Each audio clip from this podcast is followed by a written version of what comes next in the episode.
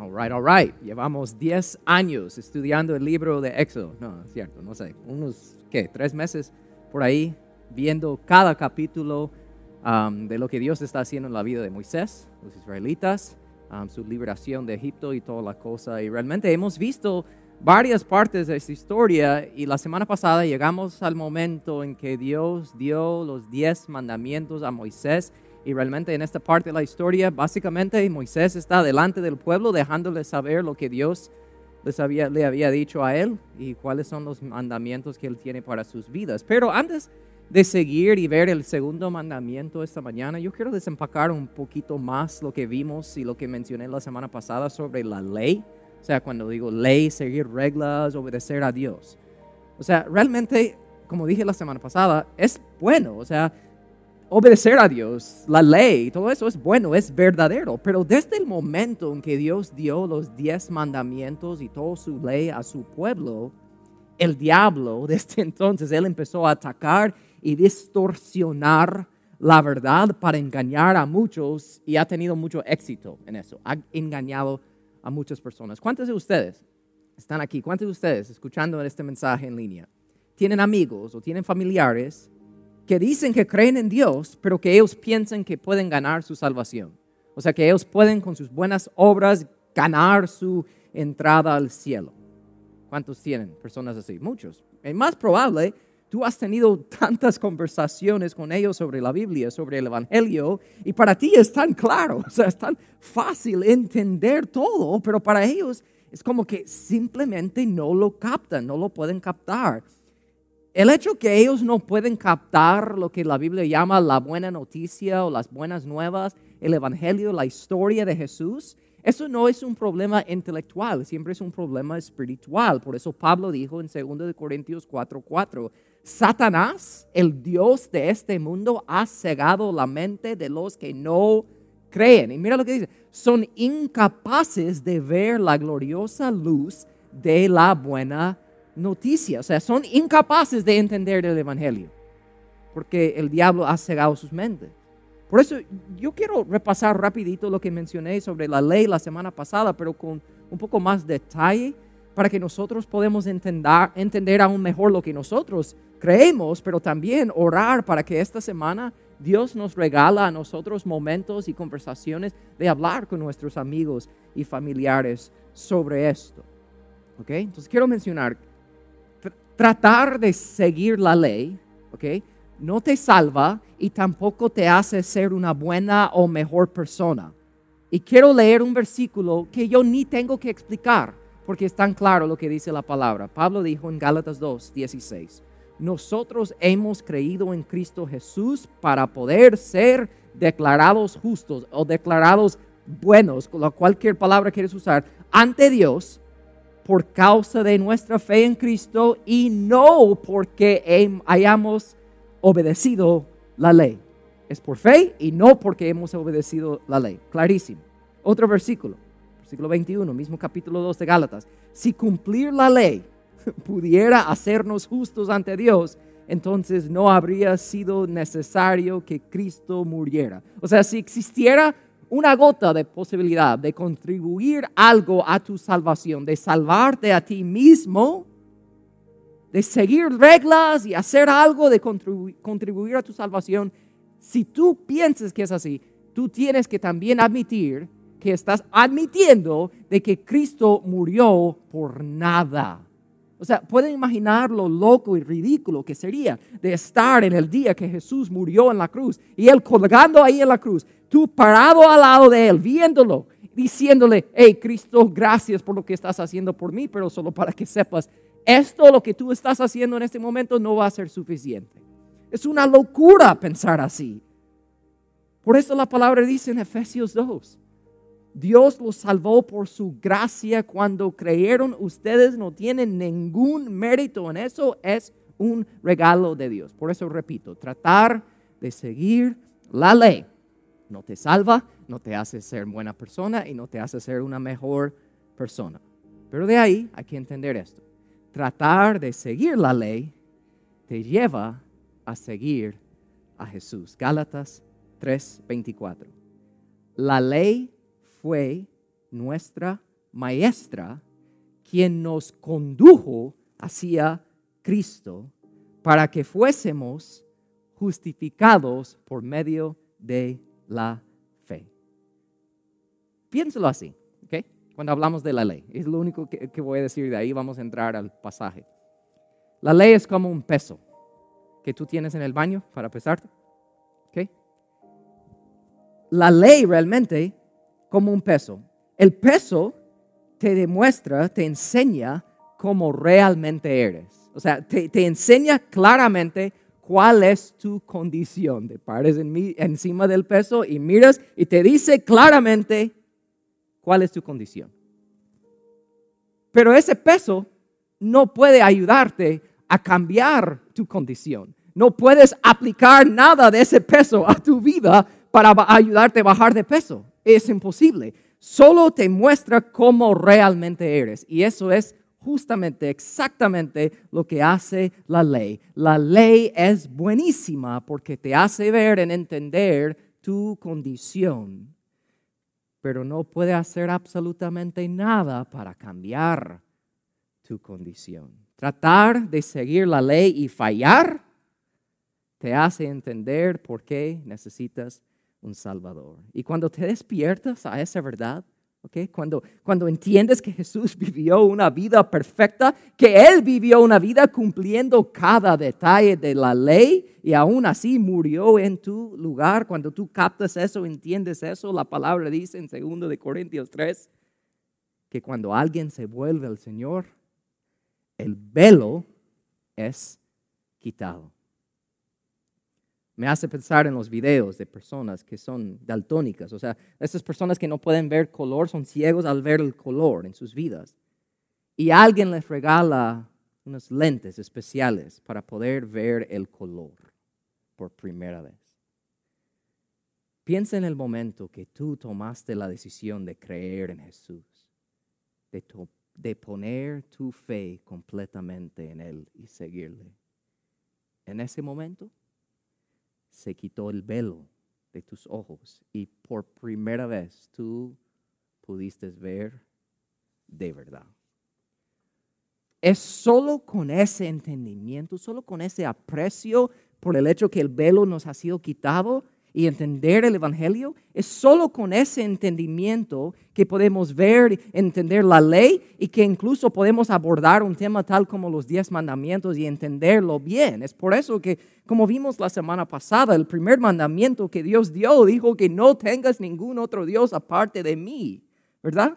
Si uno no entiende el primer mandamiento, jamás va a poder entender y mucho menos intentar a seguir los otros nueve, ¿ok? El primer mandamiento nos dice quién es Dios y cuando uno entiende quién es Dios, su reacción, o sea, su respuesta natural a esa verdad va a ser de, de poner Dios, a Dios primero en absolutamente todo. Y por eso terminamos la semana pasada en el mensaje viendo que las áreas de nuestras vidas donde Dios no es primero, nos señalan a las áreas de nuestras vidas donde necesitamos sanidad, porque Dios quiere ser primero, no solo en lo que hacemos por fuera, sino en quién somos por dentro. Así terminamos la semana pasada viendo ese primer mandamiento. El primer mandamiento, como dije, nos dice quién es Dios y cuando tú conoces a Dios, tu reacción, tu respuesta al conocerlo va a ser de adorar. Y Dios sabía muy bien eso. Pero en vez de adorar a Dios, muchas veces nosotros adoramos cosas o adoramos otros seres humanos, ¿verdad? Y Dios sabía exactamente cómo nosotros somos. Por eso el siguiente mandamiento, después de decir quién es Dios y que no tengamos otros dioses aparte de Él, el siguiente mandamiento, versículo 4 a 5, dice lo siguiente. No te hagas ninguna clase de ídolo ni imagen de ninguna cosa que están en los cielos, en la tierra o en el mar. No te inclines ante ellos ni les rindas culto. Yo quiero tocar dos cosas sobre este mandamiento, pero la primera cosa solo lo voy a tocar rapidito y en la segunda vamos a enfocar. Primero quiero, tengo que mencionar, nuestra adoración a Dios es 100% espiritual, no físico ni material. O sea, nunca nosotros, entendan, tenemos que entender este versículo exactamente, prácticamente como está escrito aquí. Nunca debemos crear con nuestras propias manos alguna imagen para adorar. Punto. ¿Ok? Podemos entender eso. Pero también Dios hace bien claro que nunca debemos crear alguna imagen para ayudarnos a nosotros a adorar a Dios. La palabra dice en Juan 4:24 que Dios es espíritu. O sea que Dios Padre no tiene ninguna forma física, es espíritu. Pero hay religiones y hay denominaciones que han creado estatuas, que han creado imágenes físicas de Dios para adorar. O hacen estatuas o imágenes de personas de la Biblia diciendo que está bien porque nos ayuda a enfocar, nos, ayuda a mejor, mejor adorar a Dios. Pero el uso de imágenes, el uso de una estatua, algo material, algo físico, ¿verdad? Para ayudarnos a enfocarnos o ayudarnos a adorar a Dios, va completamente en contra de lo que Dios nos está diciendo en este segundo mandamiento. Dios llama eso idolatría. ¿Ok? Sencillo. El punto es este. No hay nada visible que se puede crear para adorar al Dios invisible. No hay nada visible que se puede crear para adorar al Dios invisible. Pero, ok, so, piénsalo así. Mientras crear con nuestras propias manos algo físico, una estatua, una imagen, para adorar e-, es fácil de no hacer, en el sentido como, es fácil de entender por qué no debemos hacerlo, pero existe otra manera de crear y adorar ídolos en nuestras vidas y aquí es donde me quiero enfocar y hablar por unos momentos hoy, porque al escucharme leer este segundo mandamiento, ¿verdad? Sobre no crear ídolos, puede ser fácil de pensar, oh, ok, por lo menos con ese segundo mandamiento estoy bien, ¿verdad? Yo no tengo ni una estatua en mi casa, yo no he creado nada que está en mi patio, yo no me inclino delante de nada, yo estoy bien en esa, esa área, ¿verdad? Es fácil pensar eso. Pero, aunque eso puede ser cierto y debe ser cierto, eso no significa que no tengas otros ídolos en tu vida a los que adoras todos los días. Entonces quiero ver esta pregunta para empezar. ¿Qué es un ídolo? La definición o sea, claro, la definición oficial de un ídolo o idolatría es la siguiente. La idolatría es confiar en las cosas creadas en lugar de confiar en el Creador. Confiar en las cosas creadas en lugar de confiar en el Creador. Este es el segundo mandamiento que estamos viendo, ¿verdad? Dios hace bien claro que un ídolo es cualquier cosa creado que adoramos. Y como dije, puede ser que Tú no adoras ninguna estatua creada, ninguna imagen creada, ¿verdad? Pero adoras a tu trabajo. O adoras a tu reputación, adoras a tu éxito, tu imagen, tu cuerpo, tu hijo, tu esposo, tu esposa, algún familiar, algún otro ser humano. Tú adoras a tu futuro. Por favor, noten, en todo lo que acabo de decir ahí, yo no mencioné nada malo, ¿verdad? Esos ejemplos no son de cosas malas, pero por favor captan eso porque son pocos que pueden entender esto. Un ídolo es algo bueno que se ha convertido en algo fundamental. Un ídolo es algo bueno que se ha convertido en algo fundamental.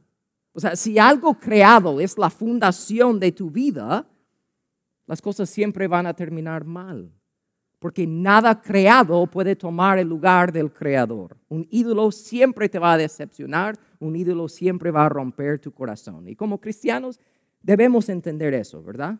Debemos admitir y vivir según esa verdad, que no podemos adorar algo creado en vez de adorar al creador. Pero incluso la gente no cristiana ¿ok? Personas que no creen en Dios, para la gente que aún anda buscando propósito en la vida y razón para vivir, hasta las personas que dicen que no hay razón para vivir, que no hay propósito, que son ateos, ellos, todos ellos, en algún momento de la vida tienen que enfrentar la realidad que nada creado puede tomar el lugar del creador. En su libro Dioses Falsos, el pastor y autor Tim Keller él habla de un autor que se llama David Foster Wallace.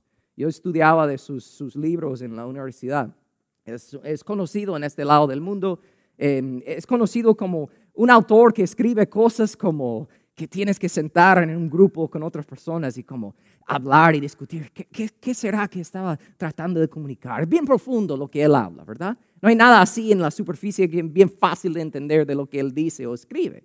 Pero un día, este hombre, David Foster Wallace, que era un ateo, no cree en Dios para nada, lo invitaron a una universidad para dar un discurso a unos graduados. Y él dijo algo que de verdad impacta. Él dijo lo siguiente, yo he llegado a entender que en realidad no existe el ateísmo. No existe tal cosa como no adorar. Todo el mundo adora. La única opción que tenemos es que adorar. Y la razón para quizás elegir algún tipo de Dios o algún tipo de guía espiritual en la vida para adorar es que cualquier otra cosa que adores te va a comer vivo. Si adoras el dinero y las cosas, entonces nunca tendrás suficiente. Si adoras tu cuerpo, tu belleza y tu encanto sexual, siempre te sentirás feo. Si adoras a otro ser humano, jamás esa persona podrá cumplir con tus expectativas y siempre terminarás decepcionado y vacío. Punto. Un ateo, alguien que no cree en Dios, dijo eso. David Foster Wallace. Él había alcanzado lo que el mundo llamaría éxito en su carrera, había ganado mucha fama, mucho dinero, todo lo que un ser humano piensa que necesita en la vida, que le puede dar propósito y satisfacción, él lo había encontrado, lo había alcanzado y fue precisamente por eso, fue precisamente por haber alcanzado todas esas cosas que él fue enfrentado con la realidad de que aún él estaba totalmente vacío, sin propósito. Y unos días después de dar ese discurso en esa universidad, David Foster Wallace se suicidó. Un ídolo es cualquier cosa que buscas para darte lo que solo Dios puede darte. Eso es un ídolo. La otra pregunta que quiero ver es cómo puedes saber cuáles son los ídolos en tu vida. No hice la pregunta cómo puedes saber si tienes ídolos en tu vida porque todos tenemos ídolos, pero cómo puedes saber cuáles son. Porque al hablar de ídolos y entender qué es un ídolo, si yo te pregunto en este momento cuáles son los ídolos en tu vida, la verdad es que poder responder correctamente y honestamente es difícil. Porque para responder a esa pregunta honestamente y correctamente, tú tienes que evaluar tu corazón. Y la Biblia dice que el corazón humano es lo más engañoso. Porque tú puedes decir, oh, tal vez esto es un hilo, pero tu corazón te va a decir, no, no, no, estás bien, tranquilo, no, no, estamos bien, ¿verdad? Entonces, para poder empezar a evaluar cuáles son los ídolos en nuestras vidas, tenemos que hacernos esta pregunta, y lo hago a cada persona aquí, cada persona escuchando. ¿Quieres saber cuáles son los ídolos en tu vida? tienes que enfrentar realmente esta pregunta. ¿Qué más temes perder? Porque hasta el punto de que si lo perdieras, lo, que te viene a la mente al escuchar esa pregunta, si lo perdieras, o sea, tú dirías, no entiendo cuál es el sentido de seguir viviendo si pierdo tal cosa, ¿verdad? O sea, si te despiertas mañana, ¿ok? Sin X cosas, lo que tú sabes cuál es la cosa que te viene a la mente, tú dirías, man, no, aquí se acaba la vida, honestamente, ¿para qué seguir viviendo? La vida no tiene sentido. ¿Cuál es esa cosa? ¿Qué más temes perder? Algunos dirían que su reputación es su razón de vivir, es lo que más temen perder, porque si la gente supiera cómo realmente eres, la vida se acaba, porque su reputación es su ídolo. Algunas personas, como hemos hablado bastante, dirían que el dinero es su razón de vivir. Pero es precisamente y tristemente por eso que hay unas largas listas de multimillonarios que de un día a otro perdieron todo y se suicidaron de un solo. Porque su dinero era todo para ellos. Era el fundamento de su vida, era su ídolo. Algunos dirían que su moralidad es su razón de vivir. Las iglesias hoy en día están llenas de personas que por fuera siempre anuncian su bondad, anuncian su moralidad, anuncian su religiosidad, lo buenos que son, ¿verdad? Pero déjame decirles que vivir así es vivir horrible, porque cuando pecas y vas a pecar, te sientes horrible, es como fin del mundo. porque ni sabes cómo admitir a otra persona que no eres perfecto, como has intentado de demostrar a otros, porque tu realidad es de que tu bondad y tu moralidad es tu ídolo. Algunas personas dirían que su pareja es su razón de vivir. Y déjame decirles que es bien peligroso vivir así. Por ejemplo, para la mujer. La mujer que dice, no, mi pareja es todo para mí, yo no puedo vivir sin él. Si dices así y termina la, la relación y el hombre la deja, es como horrible, ¿verdad? Entra en depresión, es bien triste. Pero es más, hay muchas mujeres que al ver a su hombre de esa manera, que es todo para ellos, que es el fundamento de sus vidas, es precisamente por eso que ellas toleran mucho abuso y mucho maltrato cuando no deben. Porque ellos piensan, hay algo en ellos que les dicen, tú no puedes vivir sin él. Y viceversa. Hay mujeres que maltratan a hombres porque esos hombres piensan, yo no puedo vivir sin ella, así que voy a aguantar lo que sea para no perderla. Porque esa persona es tu ídolo. Has fundado tu vida sobre una persona y eso siempre termina mal. Algunas personas dirían que sus hijos son su razón de vivir. Pero tal vez al decir eso te choca un poco como padre. Y si no eres padre todavía, debes escuchar lo que voy a decir ahorita porque te va a ayudar bastante en tu futuro. Porque algunas personas dirían que sus hijos son su razón de vivir y tú piensas que eso es bueno. O sea, tú dirías, eso es, amor. Lo que tú llamas amor en realidad es idolatría. Porque estás esperando que algo creado, otro ser humano, te dé propósito y razón vivir. Y hay muchos padres que miran a sus hijos de esa manera, en el fondo de su corazón, ¿verdad? Hay padres que están diciendo, si mis hijos son felices, si, mis hijos eh, eh, son creyentes, si mis hijos me aman, si mis hijos van bien en sus estudios, si mis hijos tienen mucho éxito, entonces puedo decir que como padre, como persona, he hecho algo bueno con mi vida, he cumplido mi propósito. Pero si tú vives así y miras a tus hijos de esa manera, si tú miras a tus hijos como la fuente de propósito en tu vida, eso siempre va a terminar mal porque más probable tus hijos o tu hijo va a tomar uno de dos caminos. Un camino es que tu, tu, hijo siempre va a estar a tu lado, siempre va a estar ahí, ¿verdad? Siempre va a estar a tu lado, pero tu hijo va a vivir completamente miserable y tu hijo será aplastado bajo el peso de tus expectativas para él o para ella. Eso es horrible. O la otra manera, otro camino que puede tomar tu hijo es tan pronto que tenga la oportunidad de la edad o financieramente de alejarse de ti, se va a ir. Así que tu hijo va a estar cerca de ti o tu hijo va a estar lejos de ti. Pero en ambos ejemplos, tu hijo te va a odiar. Porque tú lo has hecho el propósito de tu vida. Eso no es bueno que tu hijo es tu ídolo. Y si vives así, ambos van a terminar perdiendo y tú vas a terminar siendo bien herido. Y yo sé que cuando yo hablo así choca con muchos, ¿verdad? Yo sé que tienes buenas intenciones, incluso de, de, ver a tu hijo de esa manera, de amar a tus hijos, pero amar a tus hijos de esa manera es lo que San Agustín llamaría amor fuera del orden. Les doy un ejemplo. En su libro de Dioses Falsos, el pastor Tim Keller da otro ejemplo de dos mujeres que llegaron a su oficina, no al mismo tiempo, sino en diferentes épocas de su, ministerio, pero tenían el mismo problema. Dos mujeres llegaron y estaban quejándose de su relación con su esposo, porque por cómo era su esposo, su hijo, que tenían, ambos tenían un hijo adolescente, joven, varón, estaba sufriendo. El hijo estaba en la calle, estaba mal, estaba bien rebelde, pero ambas mujeres estaban echando la culpa a sus esposos porque decían, no, mi esposo es bien frío con mi hijo, no lo críe como debe. Y muchas quejas, ¿verdad? Entonces el pastor, con esas dos mujeres separadas, pero les dio el mismo consejo. Los versículos sobre el perdón, los versículos sobre sus deberes como esposas y, y como ayuda idónea y muchas cosas. Ambas mujeres escucharon el mismo consejo, pero hicieron dos cosas diferentes. Una mujer dijo, ok, pastor, tienes razón.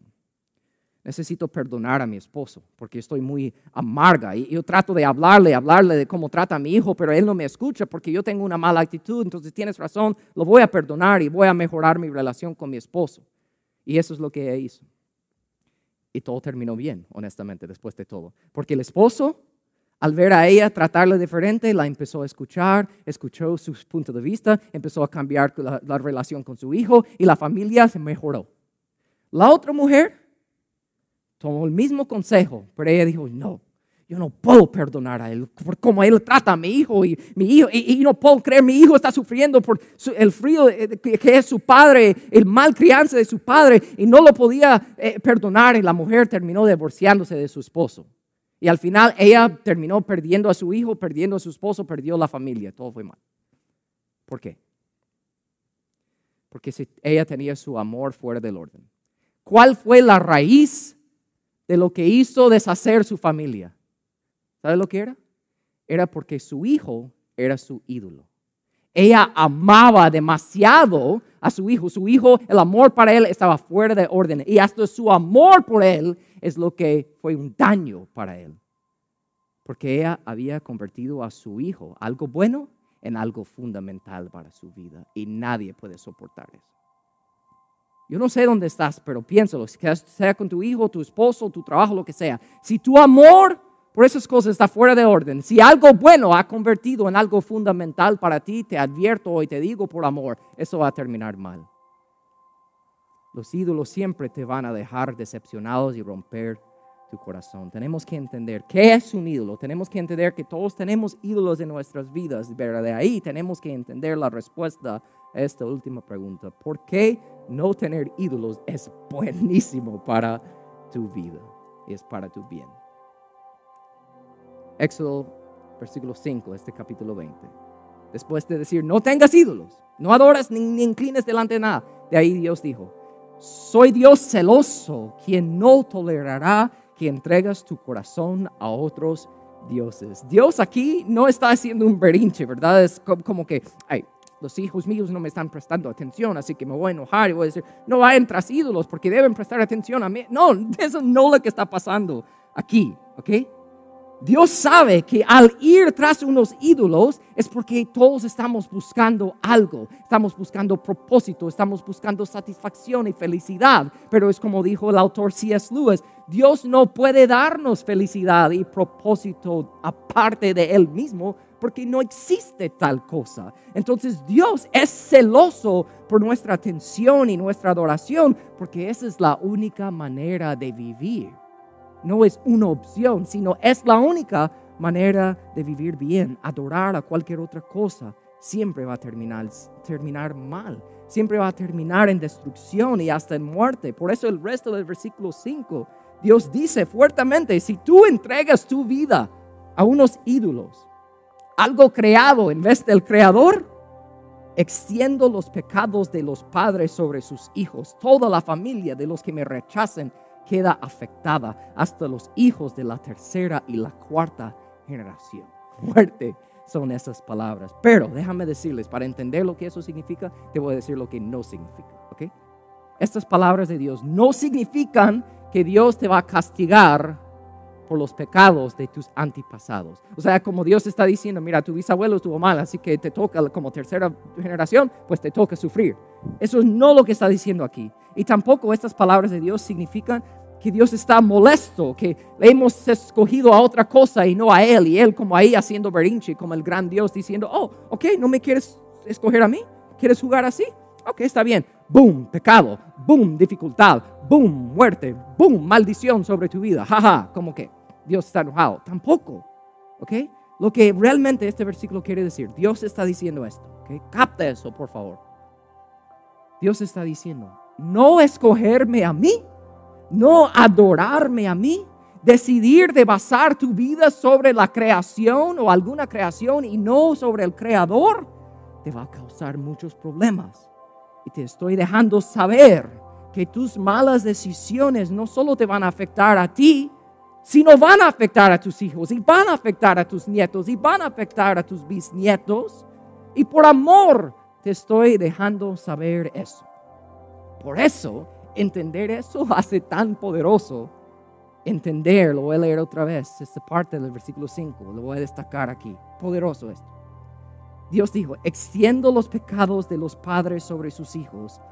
Toda la familia de los que me rechazan queda afectada. Otra traducción, de todos los que me odian quedan afectadas. Dios está hablando aquí de que en un instante si todas las generaciones de tu vida antes han rechazado a Dios, han odiado a Dios, todo eso puede cambiar en un instante contigo con tu obediencia, con tu decisión de aceptar y no rechazar a Dios. Tú puedes cambiar todas las, generaciones futuras de tu familia y puede empezar contigo y tu obediencia. Dios está hablando del poder de romper cadenas generacionales de pecado con tu obediencia a Él. Cuando tú decidas de adorar a Dios, de entregar tu vida a Dios. El pecado de tus antepasados, el patrón de pecado de tu familia, termina contigo.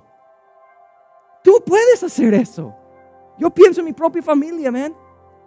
Uh, tatarabuelos y todo venían alcoholismo y toda la cosa. Mi abuela también. Mi abuela nunca la conocí, se suicidó. Y mi mamá estaba luchando con lo mismo, pero mi mamá decidió de entregar su vida al Señor. Y esa generación, esa cadena de pecado, todo terminó con ella. Y yo no estoy sufriendo tampoco. Y mis hijos no van a sufrir tampoco. Porque hemos decidido de aceptar a Dios y no rechazarlo. Dios dejándote saber eso no es porque es un Dios malo, es porque es un Dios lleno de amor. Por eso el versículo 6 dice, pero Dios diciendo, derramo amor inagotable por mil generaciones sobre los que me aman y obedecen mis mandatos. La conclusión es esto. Todos tenemos ídolos. Es por amor que Dios nos dice lo fuerte que pueden ser los resultados de seguir así. Termino con esto. Ustedes saben la historia en Marcos 10. Jesús anda enseñando y un señor se le acerca y le dice, hey, hey eh, maestro, bueno, ¿qué debo hacer para heredar la vida eterna? Básicamente, ¿cómo puedo llegar al cielo? Y Jesús le, habló de los diez mandamientos, ¿ok? Pero al final Dios le dijo esto a él. Le dijo, hey, hombre, y no era un cualquier hombre, era un hombre rico, tenía mucho. Jesús le dijo estas palabras. Le dijo, hay una cosa que todavía no has hecho, le dijo. ¿Sabes qué? Anda y vende todas tus posesiones y entrega el dinero a los pobres. Así tendrás tesoro en el cielo. Después, ven y sígueme. Al oír esto, dice la palabra, el hombre puso cara larga y se fue triste porque tenía muchas posesiones. Este versículo no podemos aplicar a todos los casos, porque no hay otro ejemplo en la Biblia de Dios diciéndole a alguien, deja todas tus posesiones para poder seguirme. Solo a este hombre. ¿Por qué? Porque Jesús sabe lo que hay en el corazón de cada quien. Jesús sabe, sabía cuáles eran los ídolos en la vida de ese joven rico. Y por eso le dijo, ¿quieres seguirme? Deja todas tus posesiones, porque eso es tu ídolo. Entonces, yo no sé cuál es tu ídolo, ¿verdad? Pero si tú dices, Dios, te quiero seguir, ¿verdad? Piénsalo de esa manera cuál es la cosa o la persona. Si tú escucharas la voz de Dios audiblemente en tu oído en este momento decirte esto, dámelo. ¿Quién te viene a la mente? Si Dios te dijera ahorita, dámelo. Dámelo. ¿Quién te viene a la mente? ¿O qué cosa en tu vida te viene a la mente? Tú sabrías exactamente de lo que Dios está hablando. Si Dios te dijera, dámelo. Por eso la pregunta es realmente, ¿qué más temes perder? Porque esa cosa, esa persona que te viene a la mente como respuesta a esa pregunta, ¿qué más temes perder? Es tu ídolo. Y Dios no está diciendo que no lo puedes tener, sino que Dios dice, déjame poner ese amor en orden correcto. Solo Él lo puede hacer. ¿Cuál es la cosa que más temes perder? Dios dice, dámelo, no para quitártelo, sino para enseñarte amar mejor. Yo no sé dónde estás hoy, no sé. Estás en tu casa escuchando eso, tal vez estás sentado ahí pensando en tus hijos, estás pensando en tu esposo, tu pareja, tus posesiones, yo no sé. Pero todos tenemos ídolos. Y la manera de realmente entenderlo es de entender que un ídolo es algo creado que ha tomado el lugar del creador. Y todos tenemos cosas así. Y la pregunta que tenemos que enfrentar hoy es, ¿qué más tememos perder? Y al enfrentar y responder honestamente a esa pregunta, nos da libertad de saber que Dios dice, man, yo quiero derramar mi amor sobre ti y todas las generaciones que vienen después, pero yo tengo que ser primero. Si quisieran sus ojos por un momento, Padre, Yo oro por cada persona aquí, yo oro por cada persona que está escuchando en línea. Yo sé que todos tenemos luchas, todos tenemos problemas, todos tenemos eh, dudas y inquietudes y ansiedades y preocupaciones, Señor. Y cualquier cosa que sea que nos viene a la mente al escuchar la pregunta de qué más tememos perder, Señor. Yo te pido que hoy, a través de entender tu palabra, que nosotros entendemos la libertad que está disponible para nosotros de decir, Dios, ten, te entrego mis hijos, te entrego mi pareja, te entrego mi hogar, te entrega mi trabajo, te entrega mis finanzas.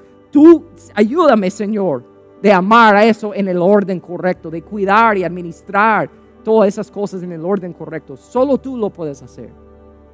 Ayúdanos, Señor, de no tener ídolos en nuestras vidas, de no intercambiar algo creado en el lugar del creador, quien eres tú, Señor. Hay libertad, hay paz, hay gozo, hay alegría en poder vivir sabiendo que tú eres todo antes que todo, Señor. Te pido que así sea en nuestras vidas para cada uno de nosotros. En el nombre poderoso de Jesús te pido todo. Amén y amén. Si podemos orar por ustedes de alguna manera específica. Si tú dirías, yo estoy luchando, yo tengo unos ídolos en mi vida. Tal vez es tu relación o tus hijos o tu trabajo, lo que sea, lo que hablamos hoy. Por favor, déjanos saber cómo podemos ayudarte. Entrega su tarjeta de comunicación. Ustedes que escuchen en línea, man, haz clic al enlace ahí pon tus peticiones de oración. Tú tienes muchas personas aquí que están disponibles y listos para orar sobre tus peticiones. Yo soy uno de ellos, Pastor Jorge también, nuestros otros líderes. Queremos orar por ustedes. Queremos ayudarles en este caminar. No están solos. Así que toma eso personalmente hoy. Comparte esto con otra persona para que ellos también puedan tener acceso a este mensaje de vida que solo viene de un Dios vivo. Así que oro por ustedes, les espero la otra semana, nos veremos aquí el próximo domingo. Paz, bendiciones a todos.